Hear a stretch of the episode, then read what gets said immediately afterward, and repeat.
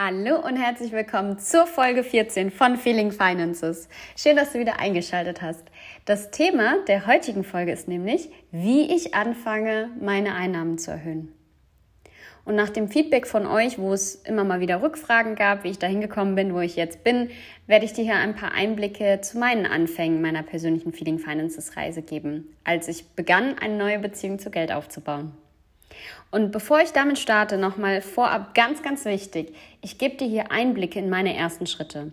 Das ist kein Step-by-Step-Plan, den du eins zu eins kopieren kannst, denn du bist eine einzigartige Persönlichkeit mit einem ganz anderen Lebenskontext, anderen Wünschen, Interessen und Präferenzen. Und deswegen, ich lade dich einfach dazu ein, die Systematiken hinter meinem Feeling Finances Weg herauszufiltern und auf dich und deine Situation eigenständig anzuwenden. Und wenn dir das irgendwie unmöglich erscheint, du stagnierst oder überfordert bist, dann lade ich dich einfach dazu ein, ins Feeling Finances Coaching mit mir zu gehen. Dann gehen wir genau diese Schritte gemeinsam an. So, jetzt lass uns direkt mal in den Inhalt der Folge einsteigen. Genau, ähm, meine Anfänge zu meiner persönlichen Feeling Finances Reise datiere ich mal zurück auf Ende 2019. Das war so, ja, Oktober, November herum 2019 da war ich tatsächlich finanziell am absoluten Limit. Das habe ich, glaube ich, auch schon mal in einer älteren Podcast-Folge kurz mal angerissen gehabt. Und ich wusste nicht, wie ich die Miete meines WG-Zimmers damals zahlen sollte und habe ja immer mal wieder so Monate gehabt, wo ich am Ende des Monats mit 10 bis 20 Euro, die ich mir bar abgehoben habe vom äh, Bankautomaten, habe ich im Supermarkt geschaut, okay, wie kann ich jetzt mit diesem Geld das Essen für eine ganze letzte Woche im Monat holen, um da und davon halt überhaupt auch satt werden zu können. Ne? Ich weiß jetzt nicht, ob das ein deutscher Satz war, keine Ahnung, aber die Quintessenz ist, glaube ich, klar geworden. Und ich habe nämlich, also wie es dazu überhaupt kam, dass ich solche finanziellen Engpässe hatte. Ich habe halt als Freelancerin damals so wenig verdient, weil ich vor allem durch zwei unbewusste Glaubenssätze aus meinem Leben durch mein direktes Umfeld geprägt wurde. Und ein Punkt, ähm, den greife ich mal auf, der steht auch repräsentativ für andere Glaubenssätze natürlich. Allerdings ähm, finde ich, der verdeutlicht das noch mehr. Als Kind wurde mir von meinem Papa immer gesagt, mucho trabajo, poco dinero. Und mein Papa konnte kein Spanisch. Und das war das Einzige, was er auf Spanisch konnte. Um, übersetzt heißt das nämlich viel Arbeit für wenig Geld. Und ich habe auch immer gesehen, wie viel er gearbeitet hat, auch zeitlich und so. Und das hat, hat mich halt irgendwo auch geprägt natürlich. Und habe ich tatsächlich auch, wenn ich jetzt zurückblicke, total angenommen und auch in meinem Leben sozusagen mitverkörpert, um quasi die Richtigkeit dieses Glaubenssatzes äh, zu bestätigen. Also bei mir war es dann auch so, ich habe 24-7 gearbeitet, Montag bis Sonntag. Ähm, war dann mal froh, wenn ich mal irgendwie so einen halben Sonntag frei hatte oder sowas. Und es hat trotz, also da ist trotzdem nicht viel bei rumgekommen. Und der zweite Glaubenssatz ist aus der Persönlichkeitsentwicklungsszene, in der, der ich mich seit, also in Anführungsstrichen Persönlichkeitsentwicklungsszene, ich finde den Begriff nämlich auch nicht so geil, aber gut, in der ich mich eben seit 2017, 2018 bewegte, da hieß es immer, verdienen kommt von dienen. Und es gibt noch ganz viele andere Variationen von diesem Satz. Und im Endeffekt heißt das in der Realität, Du sollst für Mentoren und Unternehmen erstmal for free oder für sehr wenig Geld arbeiten, weil du ja noch so viel lernst beim Arbeiten. Und allein diese Learnings sind ja so viel mehr wert und du kannst so viel draus machen. Und, ähm, und das, deswegen brauchst du gar nicht bezahlt werden für die Arbeit, die du da leistest. Deswegen beweis dich erstmal und dann kannst du im zweiten oder vielleicht dritten Schritt dafür Geld bekommen. So. Das ist der größte Bull shit. Denn was macht denn dieser Satz mit einem? Also bei mir persönlich, ich habe körper körperliche Symptome tatsächlich bekommen mittlerweile, also zu, zu einem gewissen, in einem gewissen Stadium in meinem Leben. Ähm, das ging, also beispielsweise bei Gehaltsgesprächen, ich habe Schweißausbrüche bekommen, ich habe angefangen zu stottern, ich war total unsicher. Und dieser Satz oder generell diese, dieses Umfeld, die, die haben das ja auch alle ähm, quasi übernommen und halt auch quasi als, als Grundlage für alles genommen und gemeint, das, ist, das hat seine Richtigkeit und niemand hat so richtig hinterfragt. Und dadurch hat sich bei mir auch mein Selbstwertgefühl einfach ins Negative entwickelt. Ja, also Ende 2019, ich habe einfach brav das Geld im Endeffekt eingenommen, was mir angeboten wurde und habe halt nie verhandelt, weil ich mich halt einfach so schlecht dabei gefühlt habe. Ich, halt, ich habe Gewissensbisse gehabt, wenn ich bei einem Startup angefragt habe, ob ich meine eine, also ob ich mehr verdienen darf, so um überhaupt über die Runden zu kommen. Und also ja, das dazu und wie ich überhaupt ja, quasi überlebt habe, obwohl ich so wenig verdient habe. Ich habe tatsächlich einfach regelmäßig meine Kreditkarten überzogen und dann immer zum Monatsanfang, wenn das Geld reingekommen ist auf dem Konto, ähm, das Geld schnell auf diese Kreditkarte überwiesen, um äh, ja, die, das Zeitfenster ähm, einzuhalten, in dem man das Geld zurückzuzahlen hat und dann direkt wieder zurück aufs Bankkonto überwiesen. Ja, schön, ne? So, also ich habe jetzt gemerkt, oder zu dem Zeitpunkt habe ich dann gemerkt, dass ich jetzt handeln muss, weil es war für mich keine Option, irgendwie bei meiner Familie anzufragen, mit Mitte 20 ähm, Geld zu bekommen, um mir die Miete oder das Essen zu leisten. Und das war der Punkt, wo ich echt angefangen habe, alles zu hinterfragen. Ähm, ich habe mich gefragt, warum bin ich da, wo ich jetzt bin? Und die Frage habe ich quasi mit diesen zwei Glaubenssätzen, die ich dir eben mit an die Hand gegeben habe, größtenteils beantwortet. Natürlich gibt es noch mal ein paar andere Sachen, ähm, aber das waren so die zwei größten Punkte. Dann äh, die Schlussfolgerung daraus war für mich, alles, was ich bisher wusste oder beigebracht, beigebracht bekommen hatte, war für den Arsch. Ist einfach so. Und ich habe mental komplett alles weggeschmissen, was ich bisher gedacht oder getan hatte in Bezug auf Geld und wurde, und das ist ganz wichtig, jetzt erstmal im ersten Schritt zum Detektiv meines eigenen Lebens. Beispielsweise, ich habe gesehen, okay, ich habe mich immer auf einen Hauptkunden verlassen und mich damit abhängig gemacht aufgrund eines Sicherheitsbedürfnisses, was ich hatte, was aber per se nicht gegeben werden kann oder die sicher ich habe gemerkt, dass die einzige Sicherheit, die ich habe, ich selber bin und nicht irgendein Unternehmen, wo äh, ich der Hoffnung irgendwann mal mehr Geld zu verdienen hab, hatte. Also das das hat einfach nicht funktioniert. Das habe ich einfach gemerkt, als ich mich mal hingesetzt habe und wirklich reflektiert habe, was ich gerade alles tue oder in meiner in meiner Wahrnehmung auch falsch mache. Mm, ja, ich habe einfach generell dann weiter hinterfragt, was für Verhaltensweisen lege ich an den Tag, die nicht förderlich sind. Beispielsweise habe ich gemerkt, wie oft ich im Kopf denke, ich habe kein Geld dafür und wenn ich was sehe, was ich cool finde, dafür habe ich kein Geld, das kann ich mir nicht leisten. Und ich habe mich überall limitiert. Und ich habe erstmal gemerkt, wie oft ich das im Alltag mache. Das ist so krass gewesen für mich. Und ich habe dann, weil ich gesagt habe, hey, all diese Sachen, die ich denke und tue und mache, die haben mich genau in diesen Tiefpunkt gebracht, wo ich jetzt stehe. Und jetzt ist der Zeitpunkt, das Gegenteil von allem zu tun, was ich bisher getan habe. Also immer wenn ich gesagt habe, ich habe kein Geld dafür, habe ich die Dinge gekauft. So, ähm, klar, ich, ich war ja jetzt nicht am Kurfürstendamm irgendwie shoppen oder so.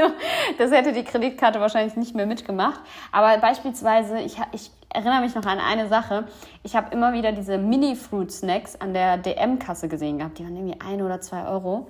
Ähm, und das war so eine Mini-Packung, wo gefühlt ja nichts drin ist. Wahrscheinlich auch noch die Hälfte der Packung Luft war.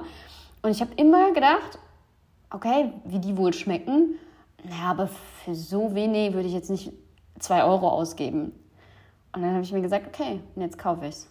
Jetzt erst recht. Und dann habe ich gemerkt, das ist gar nicht so geil gewesen und dass ich gar nicht mehr haben will. Ist auch vollkommen fein. Es war kein Fehlinvest in dem Sinne. Zwei Euro ist jetzt nicht so wild. Ne? Ähm, aber es hat mir eins aufgezeigt. Ich habe mich nicht mehr arm gefühlt, dadurch, dass ich das nicht kaufen wollte oder konnte.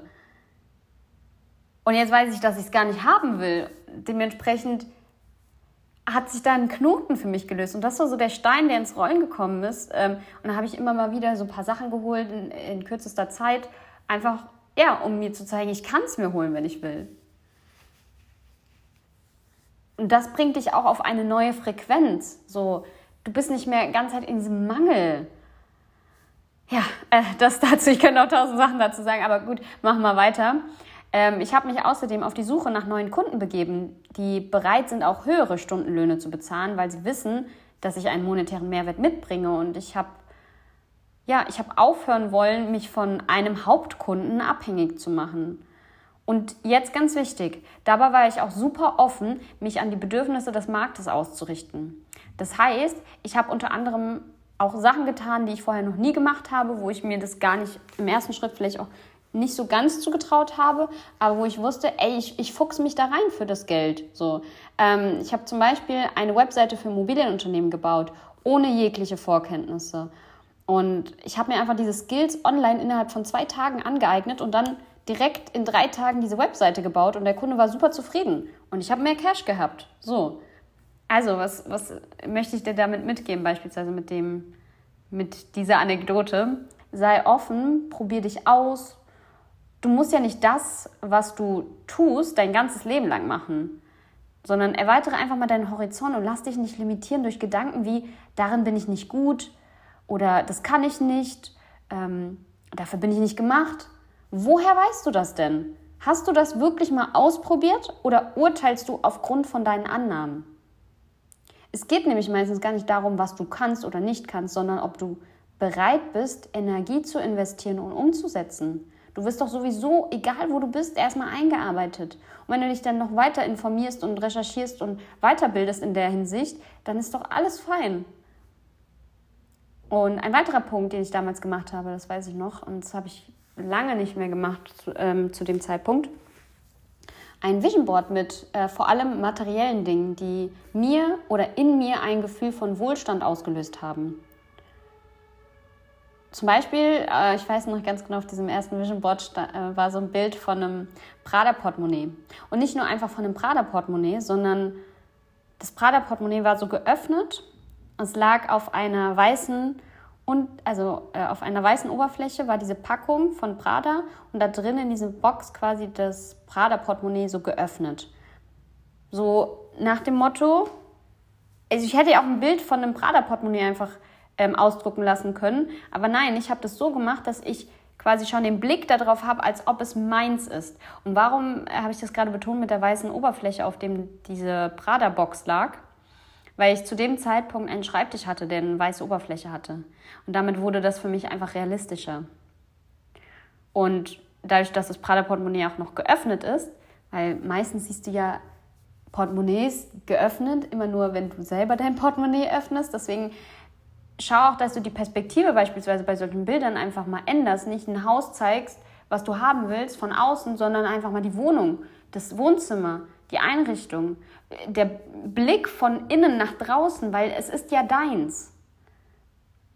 Ich habe mir, ja, ich habe auch dadurch angefangen, erste finanzielle Ziele so zu setzen. Zum Beispiel eben, wie gesagt, das mit dem Portemonnaie jetzt. Ich habe gesagt, ich will mir das oder ich werde mir das zum Geburtstag 2020 schenken. Als Belohnung dafür, dass ich jetzt so Vollgas gebe, um meine Einnahmen zu erhöhen. Und ich habe dieses Vision Board täglich mit den Augen gesehen und mit dem Herzen gefühlt. Ich habe gefühlt, wie es ist, das in meinen Händen zu halten und somit meine energetische Frequenz immer weiter erhöht mit der Zeit. Und dann habe ich umgesetzt, Fokus total auf das Thema Geld gelegt und auf das Thema Finanzen, nachdem ich mein ganzes Leben lang mir gesagt hatte, Geld ist mir nicht so wichtig. Und falls du auch so denkst und irgendwie Geld für Herausforderungen in deinem Leben siehst, streich komplett diesen Satz aus deinem Hirn. Geld ist mir nicht so wichtig. Das ist der größte Schwachsinn und die größte Selbstlüge beim Thema Geld und Finanzen, aus meiner Sicht. Dieser Satz sagt im Endeffekt eigentlich nur aus, dass du dem Geld eine negative Bedeutung gibst und deswegen dich mit diesem Thema nicht beschäftigen willst und kannst. Ich wurde auch zum Beispiel gefragt, ob ich irgendwelche Kurse und Mentorings genau dafür hatte oder wer oder was mir dabei geholfen hat. Ganz ehrlich, der Beginn meiner eigenen Feeling Finances Reise war eine One-Woman-Show. Ich habe einfach das Gegenteil getan von dem, was ich bisher getan habe und wusste nicht, was passieren wird. Ich wusste es einfach nicht, aber ich hatte keine andere Wahl mehr. ich habe mich tatsächlich zu dem Zeitpunkt auch, weiß ich noch ganz genau, bewusst von allem abgewandt, weil die Glaubenssätze von anderen hatten eben diese toxische Auswirkungen auf mich. Und deswegen wollte ich das einfach vermeiden und habe einfach nichts mehr konsumiert, sondern ich habe einfach intuitiv gehandelt und einfach das Mantra, tue das Gegenteil verfolgt. Das war alles mehr als riskant tatsächlich. Also ich meine, wenn ich nicht weiß, ob ich nächsten Monat genug Geld habe, um die Miete zu zahlen, dann noch zu sagen, ja, ich kaufe mir jetzt mal alles, was ich hier sehe, was ich geil finde. Mhm, klar, im gewissen Rahmen äh, habe ich ja gesagt, okay, äh, es sollte jetzt nicht 100 Euro übersteigen oder sowas, aber grundsätzlich war das schon ein Risiko, was ich eingegangen bin. Doch glücklicherweise war das genau auch der Wendepunkt für mich. Ich habe nämlich durch diese Schritte, die ich gegangen bin, meine Einnahmen von drei bis knapp vierstellig auf mittlere vierstellige Beträge erhöht innerhalb von drei Monaten. Und erst nach einem halben Jahr, nachdem ich mir ein gewisses Fundament aufgebaut hatte, habe ich begonnen, Bücher und Podcasts zu diesen Themen zu lesen, weil ich einfach eine ganz andere Grundlage jetzt hatte. Jetzt war es nicht so, dass ich einfach blind die Sachen umgesetzt habe und irgendwie gar keinen Kontext dazu hatte, sondern ich habe schon ein Fundament, auf dem ich aufgebaut habe und konnte die Sachen in dem richtigen Kontext sehen. Aber dadurch, dass ich erstmal diesen Nebel oder dieses Schattenthema Geld und Finanzen aufgelöst hatte für mich oder zumindest angefangen hatte aufzulösen, konnte ich erstmal das empfangen, was die Autoren zum Beispiel von Büchern überhaupt sagen wollten. Vorher war das ja so, ich habe eine Wand gegenüber Geld gehabt innerlich, die, also da, der ganze Content ist abgeprallt oder auf komische Art und Weise in mich gedrungen und ich habe das voll falsch aufgefasst, weil das Fundament einfach nicht da war. Und dann, wie gesagt, nach einem halben Jahr habe ich erstmal wieder angefangen damit. Und das erste Buch, was ich gelesen habe, war dann Rich Dad Poor Dad zu dem Thema, also von Robert Kiyosaki. Und da fing es dann an, dass ich das Prinzip von Lass dein Geld für dich arbeiten wirklich verstanden und verinnerlicht habe und umgesetzt habe. Und das ist dann wieder ein anderes, äh, weiteres Kapitel, Thema Vermögensaufbau. Ja, aber so viel dazu erstmal. Wir sind damit auch schon am Ende dieser Folge. Danke dir fürs Einschalten und falls du möchtest, äh, gib mir gerne Feedback zu der Folge. Ähm, vielleicht hast du Rückfragen zu einigen Punkten, dann kann ich das auch nochmal näher erläutern. Ansonsten habe ich tatsächlich nächste Woche also heute ist der 1. Juli. Nächste Woche am 7.7. um 19 Uhr beginnt Finance Flow. Finance Flow ist ein Gruppenaktivierungskatalysator, wo wir weg von dieser Opfermentalität in Sachen Geld und Finanzen hin zu deinem Money Magnet Ich kommen. Das heißt, genau das, was ich meinte, es gibt äh, zig äh, Podcasts, Bücher oder sonst was, ja, wo vor allem dann irgendwas gepredigt wird, was beispielsweise, wenn du dich in der Persönlichkeitsentwicklungsszene ein bisschen ähm, ja, umtreibst, dann kennst du ja sicherlich das Thema positive Affirmationen. Ja, also Affirmationen sind einfach Glaubenssätze, die du dir aufsagst, bis sie dann quasi verinnerlicht werden von dir.